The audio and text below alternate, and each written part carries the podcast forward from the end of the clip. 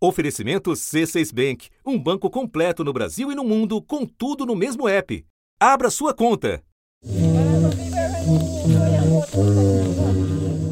No passado, eles eram mais de 10 mil pessoas. Ao longo do tempo, a fronteira extrativista avançou, trazendo doenças e sucessivos conflitos com seringueiros, madeireiros e pescadores. Na década de 60, um massacre reduziu-os a menos de uma dezena. No início dos anos 2000, restavam apenas cinco: um pai, três filhas e uma neta. Essa homenagem que a gente está fazendo por eles e a homenagem para o Arucá, né? Só tem ele que é de velho, de que fala na língua ainda, hoje, só ele, né? Primeiro ele queria tanto a maloca, tradição, que é a cultura nossa, para ele mostrar para a criançada dele, ah, para nossa criança, a minha filha vai casar. Aí nós já juntamos para comemoração da maloca e para mostrar para mostrar para o nosso criançada como é que ele queria deixar homenagem para o neto dele. No último dia 17 morreu o pai, o último homem dos Juma um povo indígena do sul do Amazonas que vive no município de Canutama, a 416 quilômetros por estrada de Porto Velho. Foi transferido do Hospital Regional de Humaitá aqui para Porto Velho no último dia 2, justamente pela necessidade de um leito de UTI.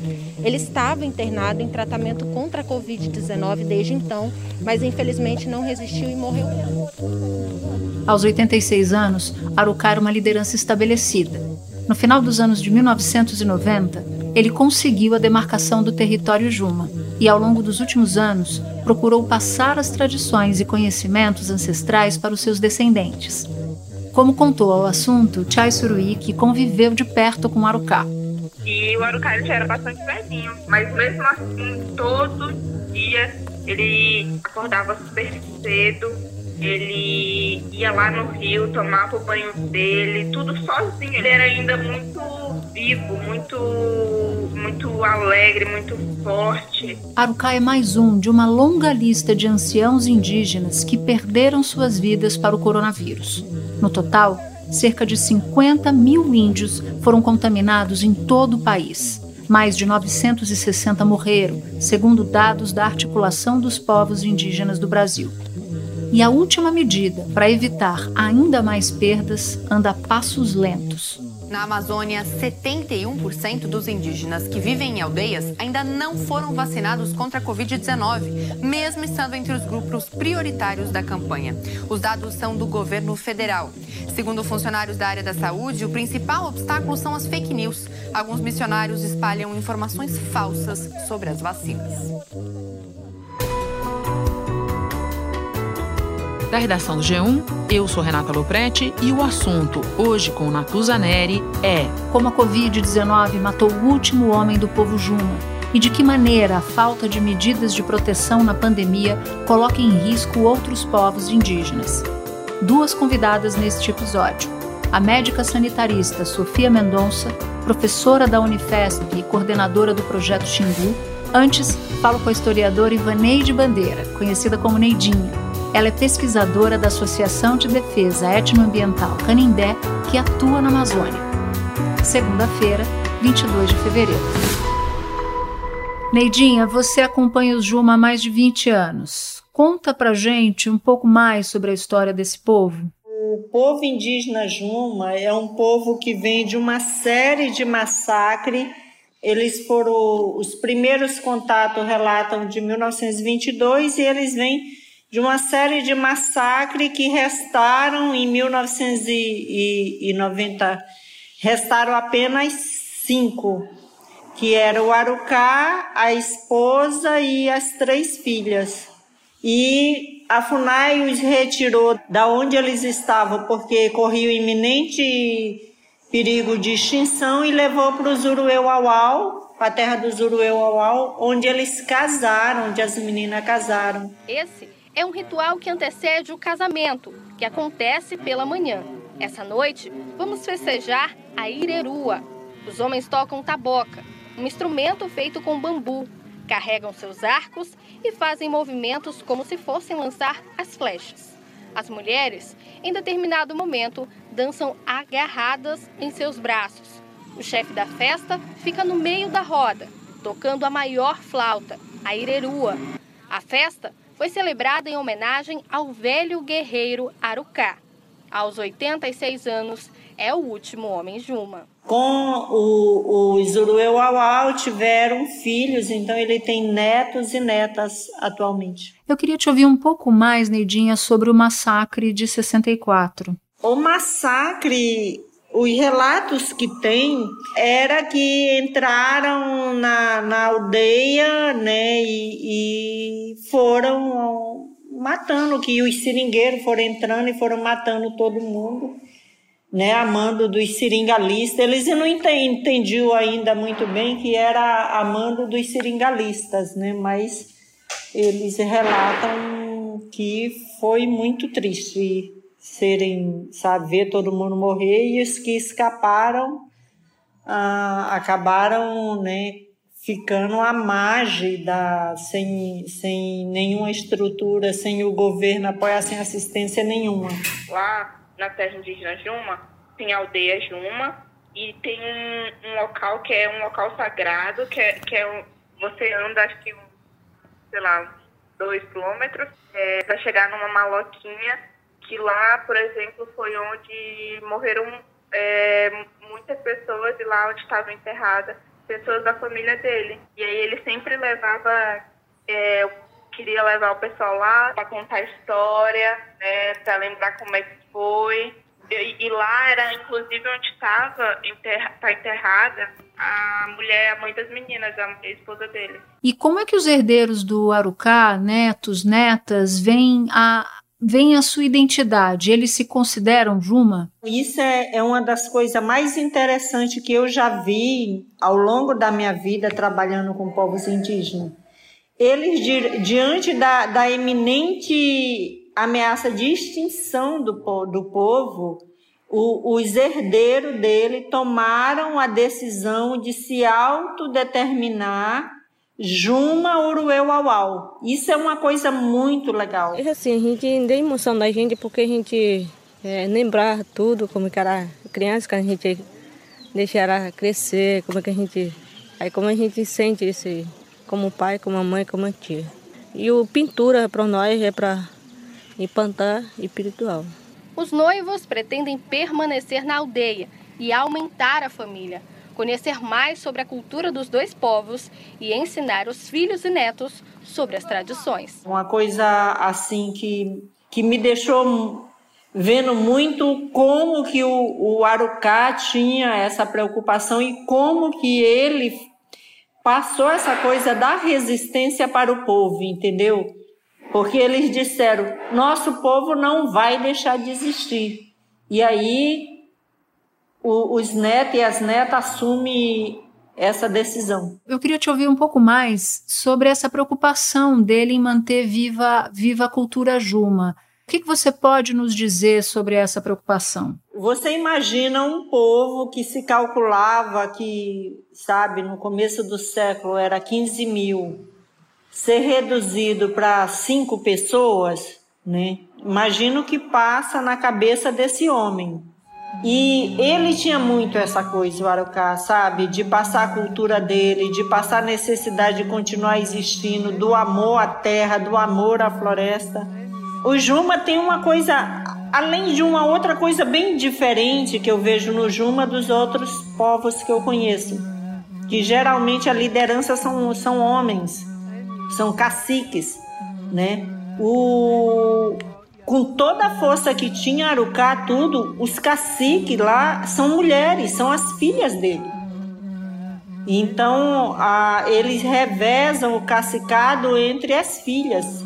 Sabe, por um tempo é a mais velha, depois foi a mais nova, agora está a mais velha de novo. Eu nunca vi mulheres tão fortes na minha vida. Elas fazem tudo. Elas, elas constroem maloca, elas hum. pescam, elas caçam, elas cuidam dos filhos. Então, é, elas faziam tudo. E elas querem dar continuidade à resistência do, do pai delas, entendeu? Elas querem dar continuidade a, a essa luta que, que, o, que o Arucá tinha da preservação da cultura. Então, é, é uma forma de resistir a todo esse massacre que eles vieram sofrendo, tanto massacre na, por arma, essas coisas todas, quanto por pandemias, né? Que essa não é a primeira pandemia que eles passam, eles já passaram por sarampo, tuberculose e outras. E Neidinha, além do Arucá, outras pessoas da terra indígena foram contaminadas pela Covid-19, certo? Queria que você nos explicasse como isso aconteceu, considerando que o acesso à aldeia não é nada simples. Então, para quem está tá ouvindo a gente, né, você imagina que, que a, aldeia do, do Arucá fica nas margens do Assuã, que é no meio da floresta amazônica. Você se, eu estou em Porto Velho, Rondônia. Se você sair da onde eu estou, você vai levar em média, se tiver chovendo, umas 5 horas para chegar às margens do rio Assuã.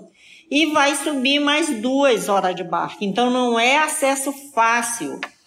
Então, essa contaminação ela foi levada de fora para dentro, né? Para dentro da, da aldeia. E isso muito porque não há uma barreira sanitária, não há uma barreira de controle. Então, há uma necessidade urgente e se tem pedido ao governo né, que coloque barreiras sanitárias e onde tem invasão de madeireiro, garimpeiro, essas coisas todas, se coloque ba barreira sanitária e barreira de controle. E agora tu tem toda uma aldeia contaminada que eles não podem ser vacinados porque agora está todo mundo em tratamento do Covid. O Arucá reforça, infelizmente, esses números que mostram o avanço desse vírus também nas aldeias indígenas. Conforme a Organização Brasileira Indígena, já são 2.157 indígenas de Rondônia que foram aí positivados, infectados pelo novo coronavírus. Desse número, infelizmente, 37 morreram. Então é uma situação extremamente complicada e que demonstra muito claramente a face genocida desse governo que não que não levou as vacinas, que não se preocupou com a prevenção com barreira sanitária.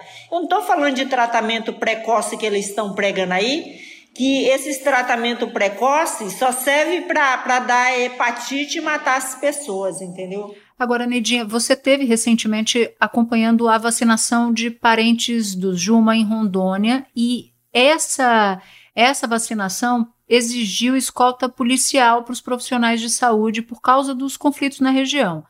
Na sua avaliação, o que que isso revela sobre o momento que vivem os povos indígenas da Amazônia? Gente, vocês não têm ideia o que é tá levando vacina e alimento e remédio, sabe, para salvar vidas e tu ter que ir escoltado por polícia, sabe? Com, com três carros de polícia, com um monte de policial para poder vacinar. Uma barreira de grileiros de terra estava impedindo a passagem de equipes que levariam vacina contra a Covid-19 e suprimentos para os indígenas. Houve conflitos entre um grupo de grileiros com trabalhadores de uma fazenda próxima à aldeia Alto Jamari do povo Uruauau. Então, para mim, está muito claro que demonstra falta de fiscalização fiscalização, porque o governo deveria colocar a fiscalização, sabe? Deveria garantir o acesso, porque, por exemplo, nós fomos, nós vacinamos, colocamos, o DICEI vacinou, né? Colocamos lá ah, os alimentos, o combustível, mas nós viemos embora. Ok, a gente está protegido. Estamos aqui fora, mas os indígenas ficaram lá sozinhos. A gente pede que quem esteja ouvindo por favor, nos ajude a fazer com que este governo coloque urgente, mas urgente mesmo, gente, barreiras sanitárias, barreiras de controle, coloque policiais nessas barreiras para garantir a proteção dos povos indígenas. Neidinho, agradeço muito por você contar a sua experiência aqui para nós, foi muito importante te ouvir. Eu que agradeço a oportunidade que vocês estão dando de divulgar o que está acontecendo na Amazônia. Sofia, nós acabamos de ouvir a história do Arucá, que é o último homem do seu povo, morreu de Covid. Como ele, mais de 900 indígenas já foram vítimas da doença, muitos deles idosos e importantes guardiões das memórias dos seus povos o que deveria ter sido feito para impedir esse cenário e não foi feito? São povos indígenas que têm uma história e particularmente uma história oral, e que tem uma organização social diferente, que já estavam aqui quando chegaram os portugueses e que sofreram ao longo de séculos várias epidemias e para eles seriam pandemias, porque o que a gente está vivendo hoje como pandemia e esse medo da gente, esse isolamento e essa agonia, essa tristeza de perder muitos de nós, eles viveram séculos, séculos um atrás do outro, é, vários povos sumiram, se perderam nessa, nessa, nas epidemias ao longo do tempo. É, muitos povos que entraram em contato, 80% perderam sua vida por conta das epidemias, particularmente o sarampo, a varíola, a gripe e outras doenças transmissíveis. Eu também perdi minha avó para Covid, assim como a Arucara uma anciã. Eu acho que é, essas perdas são perdas é, imensuráveis mesmo. A gente não sequer consegue é, dizer tudo que a gente está perdendo, né? Quando eu falo a gente, não só povos indígenas, mas a gente, é, o Brasil mesmo. E perder um idoso em todas as sociedades é muito ruim, porque é perder é, bibliotecas, é perder o conhecimento a tradição. Mas entre os indígenas, eles são muito poucos. Então, a perda de Arucá, por exemplo, é a perda é inestimável, é, é um genocídio. O que fazer nessa situação? O mais importante, Natuza, é a comunicação, é a informação correta. Isso é o mais importante e isso faltou. Assim como nós aqui vivemos uma ambiguidade das mensagens, dizendo que é uma gripezinha, isso não é nada, né? Ou aquelas fake news que chegaram aqui para nós, chegaram lá dentro. Porque em todas as áreas, em todas as aldeias, hoje em dia você tem acesso à internet, particularmente com os WhatsApp da vida. E aí você tem muitos jovens trazendo informações incorretas para dentro das aldeias. Conta pra gente como funciona, como isso acontece e o que, que tem sido feito para reverter o efeito das fake news. Essas mensagens ambíguas que têm vindo é, da mídia e do que chega para os indígenas é, na, nas regiões, nas cidades vizinhas, é muito semelhante ao que a gente está vendo aqui na sociedade nacional. Então, é, chega para eles que, a, a, primeiro, que a doença e a o minimizar a própria doença. Isso chega para eles. E chega de um lado, olha, essa doença não é nada, é uma coisa simples, é uma gripezinha. E chega para eles que é, é, por exemplo, que a vacina vai transformar as pessoas, que você vai implantar um chip, tudo isso que a gente está vendo aqui chega para eles e eles ficam muito confusos. Eles ficam extremamente confusos e preocupados. Um outro, uma outra área que uh, atua contra a vacina são alguns setores religiosos. Então, algumas religiões, ou, ou, igrejas, ou proselitismo religioso, que chega nas aldeias dizendo que isso é coisa do demônio, que isso não presta, que não é para tomar vacina.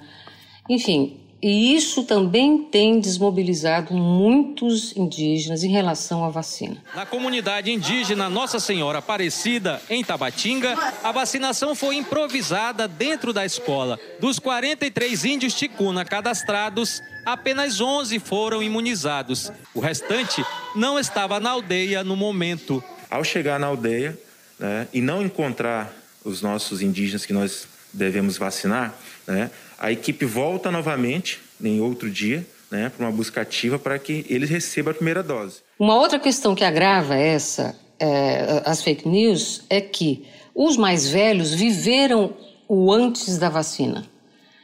É, e viram como a vacina fez com que as crianças morressem menos, que você tivesse mais crianças, que você conseguisse controlar as epidemias. E isso foi muito importante. Quem viu isso acontecer foram os mais velhos. Os mais jovens já chegaram num lugar onde já havia vacina, então não vivenciaram muitas das epidemias. Então eles também têm levado essa notícia, ah, vamos dizer, falsa para dentro das aldeias, né? E têm colaborado com essa, vamos dizer, com essa narrativa de contra-vacina. Até agora, mais da metade dos pouco mais de 34 mil indígenas do Alto Solimões já foi vacinada. Desde o início da pandemia, a região soma 37 mortes de indígenas por causa da Covid. Uh, dependendo de como chega para eles, uh, por exemplo, se chega através de uma pessoa que tem um discurso anti-indígena, né? Uh, ele pode dizer, olha, tá vendo? Eles estão pondo vocês primeiro que é para acabar com vocês, é para acabar com os indígenas, né? E assim, o que a gente tem conversado e acompanhado é um movimento indígena, ele tem ensinado inclusive muito para o movimento social como um todo. Eles têm pautado a questão indígena e da prioridade e da vulnerabilidade desde o início da pandemia. É um dos movimentos sociais que mais se, se colocou, que foi protagonista, que trouxe uma frente parlamentar, que reconstruiu planos do próprio governo em relação aos povos indígenas. Então, é, é resultado de, do movimento indígena essa priorização como grupo de risco. Então, esse discurso de que, olha, tá, vocês estão primeiro é porque eles querem pegar vocês de cobaia. Né? Esse é o discurso que chega lá para eles. Né? E aí você também tem que desconstruir né, esse, esse discurso, é, é, essa fala, com conversas, conversas francas, falando junto daqueles que você é, é, tem mais confiança, enfim. Isso me remete a, a, uma questão que é, que é o início aí, né? Porque muitas das primeiras contaminações se deram até por meio de agentes da saúde. E você cita um elemento que é um elemento muito cruel, da informação errada. Eu queria voltar um pouco para entender melhor quais são as estratégias eficientes daqui para frente o que que dá para fazer, o que que precisa se fazer em termos de equipes de saúde para que elas consigam entrar nas aldeias e principalmente as aldeias mais isoladas com segurança para que consigam assim proteger os indígenas. Particularmente, eu acho que o trabalho com os povos indígenas, quando você tem as equipes locais de saúde, precisariam ter um vínculo muito forte com as comunidades, com as lideranças, com os agentes de saúde. Então, essa equipe tem um papel fundamental. Eu acho que o, o, a grande questão é essa aproximação e usar, é, vamos dizer, estratégias de comunicação com pessoas que os povos indígenas têm como referência. Uma das coisas que eu acho é, fundamental que funcionou nessa durante a pandemia e conseguiu enfrentar de uma forma efetiva foram as parcerias interinstitucionais entre, por exemplo, estudiosos, antropólogos, linguistas, organizações sociais, é, instituições, universidades que atuavam em áreas indígenas com povos indígenas se aliarem aos distritos sanitários que fazem parte do sistema de saúde indígena e do SUS e a própria FUNAI. Então, você juntar esses parceiros, você agrega muito valor, porque você consegue trabalhar com pessoas com as quais os indígenas têm referência e têm confiança. É, nessas estratégias que a gente tem adotado, particularmente no Parque Indígena do Xingu, na terra indígena Xingu, você tem resultados mais interessantes, porque a, a, os mais velhos lembram disso. Os mais, os mais velhos têm uma lembrança, uma memória do que foram as epidemias antes da vacina e o que pode ser com esta vacina é, em relação a essa pandemia. Sofia, os dados do governo, do próprio governo federal, mostram que 70% dos indígenas da Amazônia ainda não foram vacinados. Se você tivesse que apontar uma providência a ser tomada imediatamente para acelerar esse processo, qual seria? Primeiro, só uma, uma, questão, né? Eu acho que a gente tem que ir acompanhando esses dados, porque, em geral, as informações do sistema de saúde indígena elas chegam muito devagar, lentamente. Então, é possível que esse dado não seja o atual. Supondo que ele seja o atual, o que está faltando? Está faltando uma, vamos dizer, é o que está faltando para todos nós, uma campanha que coloque todos engajados na mesma história que é preciso tomar a vacina, explicar e conversar sobre a vacina. Então, isso poderia estar na grande mídia, isso poderia estar a expressão do governo em relação a isso, uma atitude única a favor da vacina, né, que todos, é, é, é, vamos dizer, acolham e sejam vacinados. Eu acho que falta para todos nós e para os povos indígenas, particularmente, essa postura, essa posição, essa atitude de sim à vacina. É, é grave isso. Já deveria ter sido imunizado até o momento um grupo de 431.983 okay. indígenas, pelo cronograma, com doses já destinadas a esse grupo prioritário, porque os indígenas não têm imunidade, como a gente sabe, para gripe comum, quanto mais para o corona. Apenas dos 431 mil, 164.592 foram efetivamente vacinados no primeiro mês de campanha. Dados... Estou falando em relação à propaganda e uma série de coisas. Então, isso, concretamente, para chegar até os povos indígenas, é uma comunicação clara sobre a vacina, né? porque a, a, a logística e, a, os povos indígenas, eles têm um sistema de saúde indígena em que a vacinação ela é feita classicamente por campanhas. Então, você tem um modo, uma estrutura para fazer essa distribuição e essa vacinação. Então, o que está faltando? Está faltando informação. Puxa, Sofia, muito obrigada. Obrigada mesmo por você compartilhar os seus conhecimentos com a gente aqui no assunto. Eu desejo tudo de bom para você e agradeço muito sua presença aqui. Legal, obrigado, obrigado a vocês e até a próxima. Neste episódio, você ouviu áudios de ritos e de um canto do Arucá captados por Gabriel Shida e cedidos pela Associação de Defesa Etnoambiental Canindé.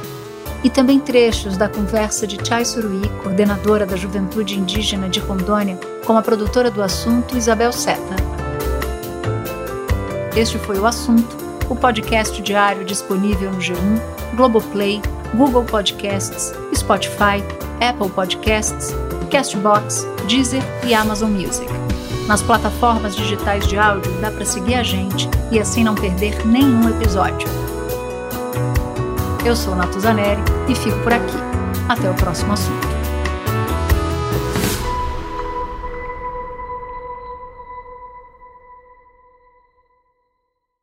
Você no topo da experiência financeira que um banco pode oferecer. Escolha um banco completo no Brasil e em qualquer lugar do mundo. Abra sua conta no C6 Bank.